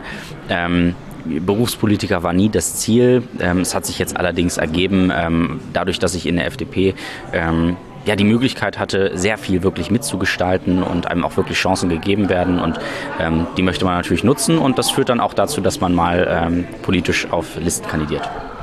Wobei hast du mitgestaltet? Also hier wird ja auch das Landtagswahlprogramm für 2019 verabschiedet. Was hast du mit eingebracht? Was haben die jungen Liberalen mit eingebracht?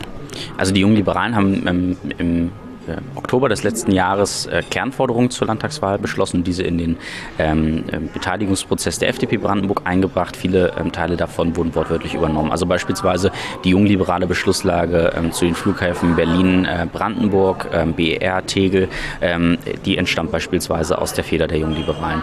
Ähm, von mir persönlich wurden viele Forderungen zur Digitalisierung verfasst. Ich leite ja auch den Landesfachausschuss Digitalisierung, habe beispielsweise die Formulierung, die zum Breitbandausbau Ausbau ähm, drinstehen, äh, einige Forderungen, die zum ÖPNV drinstehen.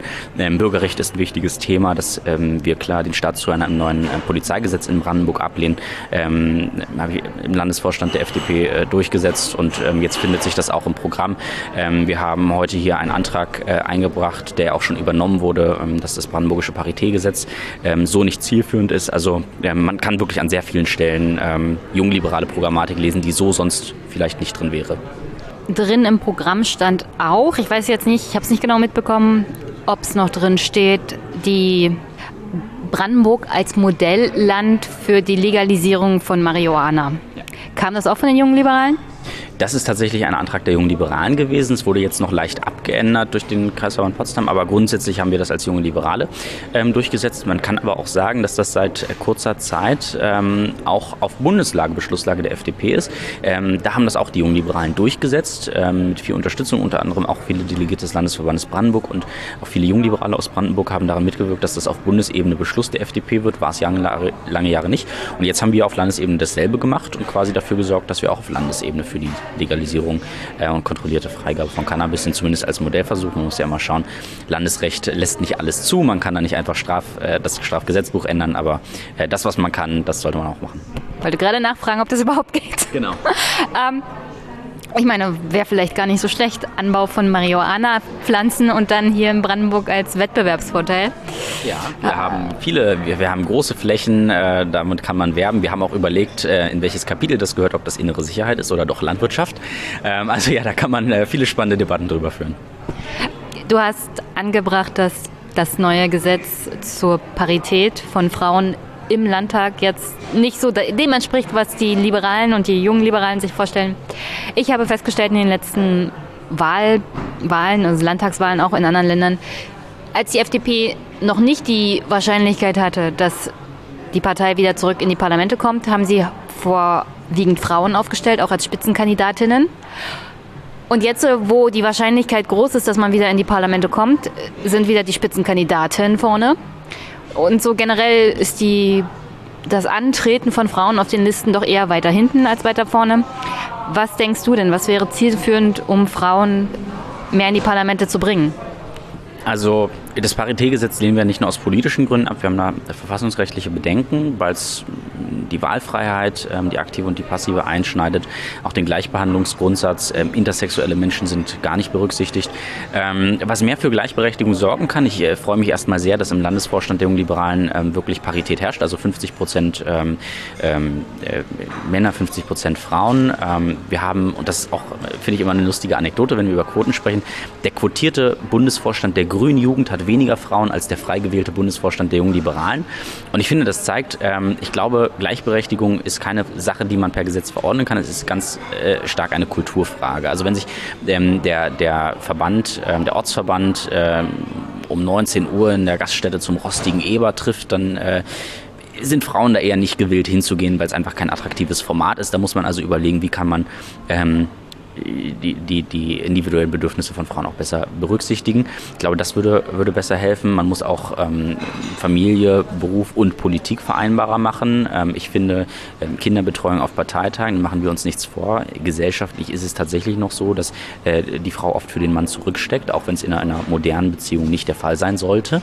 Ähm, Kinderbetreuung auf Parteitagen, damit auch Frauen hierher kommen können, wenn die Männer ähm, anderweitig eingebunden sind, ähm, muss entsprechend gewährleistet sein. Es gibt da ganz viele Stellschrauben, wir haben da auch einen Beschluss zu, ähm, findet man online auf julis.de in der Beschlusslage.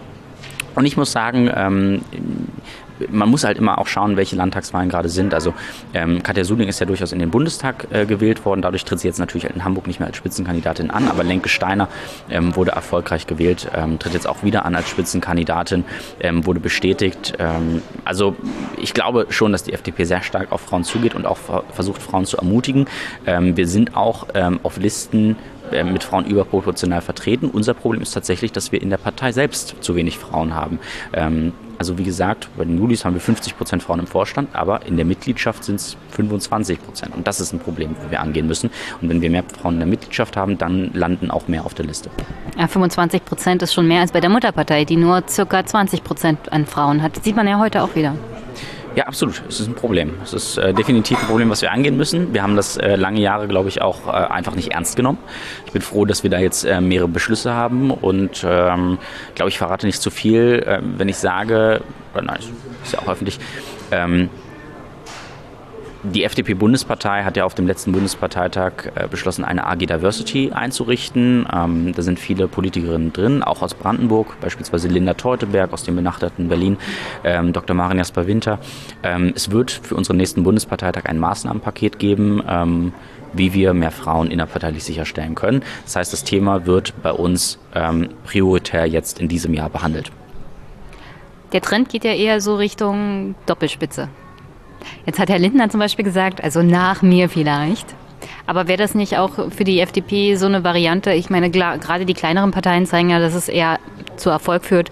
Zum Beispiel die Grünen. Auch die Linke haben eine Doppelspitze. Die SPD wehrt sich noch mit Händen und Füßen. Äh, die CDU ist noch zu groß, um darüber nachzudenken. Aber so eine Doppelspitze hat schon was für sich. Und es ist die Wahrscheinlichkeit groß, dass man dann einen Mann und eine Frau hat. Also ich stehe allen Ideen offen gegenüber. Ähm, ich finde, man, man sollte das grundsätzlich die Mitglieder entscheiden lassen, welche Wahl sie ähm, präferieren würden. Ich beispielsweise finde das Modell der Urwahl ähm, sehr spannend. Das haben die Grünen in Brandenburg ja jetzt auch gemacht. Andere FDP-Landesverbände, beispielsweise die FDP Bayern, hat das auch gemacht zur bayerischen Landtagswahl. So haben sie ihren Spitzenkandidaten gefunden. Ich finde, man muss da generell neue Wege gehen und Parteien müssen sich da auch generell modernisieren und nicht in, äh, in der Vereinsmeierei stecken bleiben und äh, Delegierten ähm, System. Grundsätzlich bei der Doppelspitze, ähm, ja, die, die, Vorteile liegen auf der Hand. Man sagt, man kann zwei Leute gleichzeitig äh, bekannt machen. Ich weiß nicht, ob dann vielleicht keiner der beiden wirklich im, hängen bleibt im Gedächtnis, aber da ähm, kann man ja vielleicht nochmal ähm, das genauer analysieren. Grundsätzlich finde ich es aber ähm, durchaus eine gute Idee und eine gute Sache, Parteistrukturen zu hinterfragen und zu modernisieren. Jetzt ist 2019 ja ein super Wahljahr, vor allem in Brandenburg. Landtagswahl, Europawahl, aber auch Kommunalwahl. Machst du kommunalpolitisch auch was? Ähm, das ist tatsächlich so. Ich bin in Großkreuzhavel ähm, der Einzige. Na, wir haben noch einen anderen im, im, in einem anderen Ortsteil, ähm, aber in der Gemeinde selbst bin ich der Einzige und trete dort an für die FDP im äh, Ortsbeirat, im Gemeinderat und auch für den Kreistag. Genau, also das, das volle kommunalpolitische Programm sozusagen und äh, bin da auch engagiert. Und ich finde, Kommunalpolitik wirkt auf junge Menschen immer ein bisschen abschreckend, aber ich finde, es ist eigentlich mit das Spannendste, weil äh, man kennt die Leute, man kann relativ unkompliziert ähm, Beschlüsse herbeiführen, die man auch im Ortsbild sieht. Man kann darüber entscheiden, ähm, welche, äh, welcher Teil des Ortes äh, weiter bebaut wird, wo ähm, Bauflächen ausgewiesen werden und so weiter. Das ist super spannend, was man alles machen kann in der Kommunalpolitik, auch für den Verkehr. Äh, Im Kreistag wird entschieden über Buslinien und so weiter. Da kann man wirklich für Schülerinnen und Schüler auch was bewegen. Ähm, und deswegen finde ich, auch wenn Kommunalpolitik mich früher immer abgeschreckt hat, mittlerweile, da kann man viel für junge Menschen auch machen. Weißt du schon ungefähr, was vor Ort für dich am wichtigsten ist, beziehungsweise für, also was du umsetzen willst für deine Wähler? Ähm, wenn du Wähler kriegst. Ich, ich, ich würde mich freuen, wenn ich Wähler kriege. Mein, mein, mein Vater wohnt im Wahlgebiet, deswegen hoffe ich äh, auf eine äh, Stimme und meine eigene natürlich. Ähm, und vielleicht noch ein paar mehr. Nein, also äh, äh, Großkreuzhavel, mein, mein Gebiet ist ähm, ja, äh, geprägt dadurch, dass es irgendwo zwischen ländlichem Raum und Speckgürtel ist. Wir sind nicht mehr Speckgürtel, wir sind aber auch nicht ähm, der ganz krasse ländliche Raum an der Peripherie. Wir sind irgendwo ähm, mittendrin. Ähm, wir wachsen ähm, recht kontinuierlich. Ähm, es gibt langsam ähm, den Beginn, äh, dass es an Wohnraum äh, mangelt. Ähm, die Züge, die Zugtaktungen stammen noch aus einer ähm, älteren Zeit äh, von vor zehn Jahren. Ich glaube, da hat sich nicht viel geändert. Es ist immer noch stündlich und ähm, in manchen Ortsteilen meiner Heimatgemeinde kommt man ab 15 Uhr auch einfach nicht mehr weg. Äh, da kommt dann kein Bus, da gibt es keinen ÖPNV mehr. Ähm, das sind Dinge, die ich gerne angehen äh, möchte und ich glaube, ich komme aus Potsdam-Mittelmark, das sind auch Dinge, die man realistisch lösen kann, weil ähm, es da wirklich, äh, Potsdam-Mittelmark hat ja die luxuriöse Situation, dass es nicht unbedingt an Geld mangelt. Da gibt es in anderen Regionen des Landes Probleme, aber ähm, da würde ich das gerne angehen. Du warst ja beim letzten Mal schon wahlberechtigt. In Brandenburg dürfen ja Schülerinnen und Schüler, also ab 16 darf man hier wählen. Was würdest du sagen, die letzten fünf Jahre, die Landesregierung, was fandest du gut, was fandest du schlecht? Ja, also die großen Leitlinien oder die großen Ideen habe ich ein bisschen vermisst. Ähm, ich finde, man, man hat als, als Landesregierung auch immer so ein bisschen die, die Aufgabe, eine geistige Führung irgendwie oder eine Idee vorzugeben. Ähm, dann gab es da diesen Vorschlag mit der Kreisgebietsreform, dass, äh, dass Kreise, ähm, die jetzt schon viermal so groß sind wie Berlin, noch größer gemacht werden, mit anderen zusammengelegt werden, was angeblich Geld sparen sollte. Ähm, das Ganze wurde dann einkassiert durch Dietmar Woidke auf dem äh, Parkplatz eines Möbelhauses. Also ich würde mir ein bisschen mehr, ähm, ja, ein bisschen mehr Engagement, Leidenschaft, brennen für die Sache ähm, und nicht denken in, in ähm, kleinteiligen Verwaltungsreformchen. Also warum nicht einfach mal eine groß äh, angelegte E-Government-Offensive machen? Warum nicht mal ähm, einfach wirklich äh, große Ideen verfolgen und nicht sagen, ja, wir versuchen jetzt hier ein kleines bisschen was zu ändern, damit das irgendwie... Es hat mir meiner Meinung nach einfach die große Idee gefehlt hinter der Regierung. Und was fandest du gut? Ich fand gut, dass sie eingesehen haben, dass die Kreisgebietsreform keine gute Idee ist und das einkassiert haben. gut, es hat zwar auch, äh, das, also es war zwar auch nötig, dass 5% der Brandenburgerinnen und Brandenburger äh, unsere Volksinitiative unterstützt haben und dagegen unter, aktiv unterschrieben haben. Äh, viel weit, viele weitere waren noch dagegen. Ähm, es gab ja immer mal unterschiedliche Umfragen. 60, 70 Prozent haben das abgelehnt. Ähm, es ist, es ist ähm, wir sehen das teilweise in Bayern, dass, dass Regierungen einfach um ihr Gesicht zu wahren, ähm, eine ähm, Politik versuchen auf Biegen und Brechen durchzusetzen, auch wenn es vielleicht im Volk gar nicht mal so beliebt ist. Ähm, in Brandenburg hab, hatte man immerhin das Einsehen, dass äh, diese Idee nicht so gut ist und das muss man auch anerkennen und wertschätzen. Also du bist ja nicht nur Politiker, du bist ja nicht nur Kandidat, du bist ja auch Bürger, du bist ja auch Wähler. Was ist dir wichtig bei der nächsten Landtagswahl? Bei der nächsten Landtagswahl ist mir ganz besonders wichtig, dass wir darauf achten, dass ähm, wir unser eigenes demokratisches System nicht unterhöhlen. Ähm, wir haben in Brandenburg die Situation, dass wir als junge Liberale oft zu Veranstaltungen nicht eingeladen werden mit der Begründung, ihr seid nicht im Landtag vertreten. Ähm, auf der anderen Seite werden Linksjugend, Jusos und Grüne Jugend eingeladen, die dann aber Veranstaltungen boykottieren, weil dort auch die Alternative für Deutschland vertreten ist. Das heißt, ähm, wir wollen reden und dürfen es nicht, die anderen dürfen reden und wollen es nicht. Ähm, ich finde, diese extremistischen äh, Positionen ähm, bringen uns nicht weiter. Gerade auch, ich sehe das sehr, als sehr problematisch im Osten Deutschlands an, ähm, eine gewisse Spaltung, ähm, die man sehen kann. Ich würde mich freuen, wenn wir uns alle an einen Tisch setzen. Man muss sich nicht verstehen, man muss sich klar die Meinung sagen können. Und das wäre mir wichtig. Okay, dann danke und bis bald. Vielen Dank. Wie heißt du? Marion Vogt. Und was machst du hier? Ich bin Delegierte. Warst du nicht mal im Landtag? Ja, ich war im Landtag von 2009 bis 2014. Und warum bist du jetzt nicht nochmal angetreten? Weil mich äh, das nicht mehr gereizt hat. Fünf Jahre, das war eine spannende Sache, eine gute Erfahrung. Aber jetzt möchte ich keine Politik mehr machen. Was machst du denn dann? Ich arbeite im Bundestag für einen Abgeordneten und ich mache sehr viel ähm, ehrenamtliche Tätigkeit äh, für Flüchtlinge, speziell eine syrische Familie.